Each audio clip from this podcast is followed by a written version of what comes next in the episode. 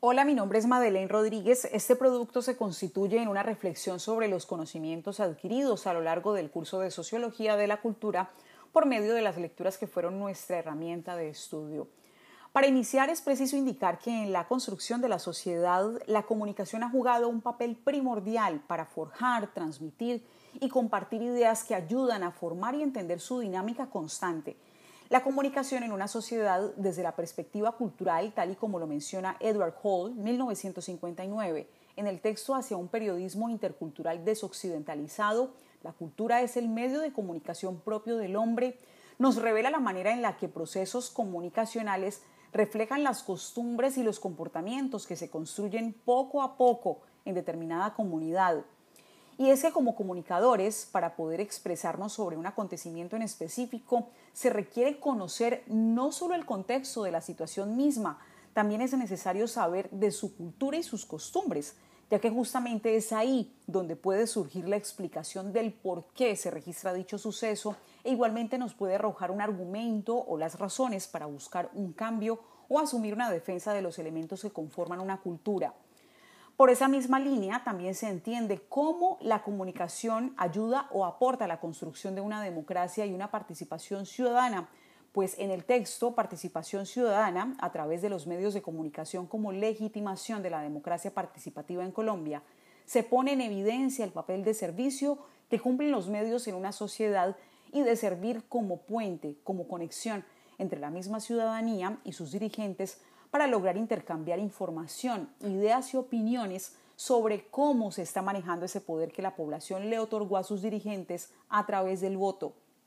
Igualmente, la comunicación tiene un papel fundamental para transmitir lo que piensa una sociedad sobre el actuar de quienes manejan el poder de decisión para generar cambios que busquen un bien común. Pero para comprender ese papel de la comunicación es importantísimo deducir cómo en una sociedad se definen los roles y tareas de sus integrantes por medio de la ideología. Pues según el texto de Jorge Lazos y Vidanes, la ideología de las representaciones sociales al poder simbólico, la ideología se conforma de tres funciones, cognoscitiva, afectiva y normativa, que de acuerdo a lo planteado por Codeta 1990 es una muestra para entenderla y así conocer la raíz de los conflictos de una sociedad. A lo largo del análisis que desarrollamos sobre los medios de comunicación locales, independientes y nacionales, logramos conocer un poco más sobre la forma en la que funcionan internamente estos, el tratamiento que le otorgan a la noticia y por supuesto el seguimiento que le dan a la información que entregan finalmente a su audiencia, lectores, televidentes o seguidores. En este espacio aparece un intercambio de información constante, debido a que especialmente los medios independientes que se caracterizan por generar contenidos que surgen de la denuncia pública, estos interactúan en la elaboración de información que se origina directamente desde la comunidad o de otras fuentes como líderes sociales, sindicatos o sectores que agremian determinados colectivos para finalmente revelar acontecimientos que no son evidenciados por los medios de comunicación tradicionales conformando una red de información que no se interrumpe por intereses particulares o por el pago de una pauta publicitaria que las entidades del Estado realizan a los medios masivos de comunicación.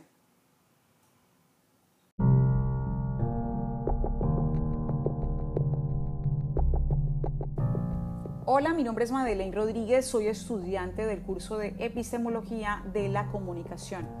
El feminicidio es una problemática social que ha cobrado la vida de varias mujeres en lo que va del año 2020, incluyendo los días de cuarentena por la pandemia del COVID-19, pues durante este periodo se han aumentado distintos episodios en el que la mujer ha sido violentada principalmente por su pareja sentimental. Tan solo durante el pasado 10 de mayo, en la ciudad de Cali, las autoridades reportaron 150 llamadas denunciando actos de violencia intrafamiliar de las cuales por lo menos 16 de ellas estaban relacionadas con el maltrato a la mujer. Desde la perspectiva de la comunicación transformadora frente a este tipo de conflictos que en un año pueden dejar en promedio 10 mujeres asesinadas, se debe mostrar algo más que el hecho en sí, es decir, vislumbrar algo más que la historia de una víctima y el contexto violento en el que siempre vivió.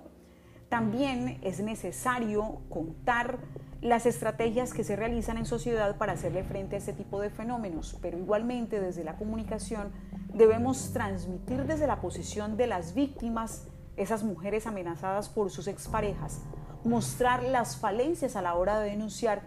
pero también guiarlas a través de la comunicación sobre qué se puede hacer para que las mismas autoridades las ayuden y las protejan, que es lo más importante.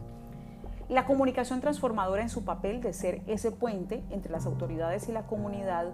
puede cumplir un gran rol en los casos de feminicidio, teniendo en cuenta que goza con la capacidad de mostrar una realidad frente a esa situación que ayuda a generar un cambio en estos hechos, incluso desde una perspectiva de lo social. Con lo anterior me refiero a las acciones sociales que también ayudan a las mujeres a detectar los conflictos que pueden llegar a vivir con sus parejas. Allí se pueden transformar en un escenario de maltrato que pueden terminar en un feminicidio. Lo anterior significa que desde la comunicación transformadora debemos darle a una potencial víctima qué tipo, mostrarle a estas personas qué tipo de comportamientos pueden significar un factor de alerta para que ésta logre tomar decisiones asertivas que le salven su vida. Pero frente a este tema, desde mi perspectiva, las autoridades han pasado por alto un factor en sus estrategias para hacerle frente a los ya mencionados hechos de violencia contra la mujer, porque no están involucrando a los mismos hombres que son los generadores de este tipo de acciones para así ayudarlos a motivar un cambio que los aleje de la violencia contra sus parejas. En ese punto, el ya mencionado proceso comunicativo puede cumplir un papel fundamental para ayudar a transmitir esas ideas en el género masculino y así promover el manejo de ciertas situaciones de la convivencia que pueden desencadenar conductas violentas y hasta llegar a conclusiones fatales. Y a continuación, pues respondo las preguntas que hacen parte de la actividad.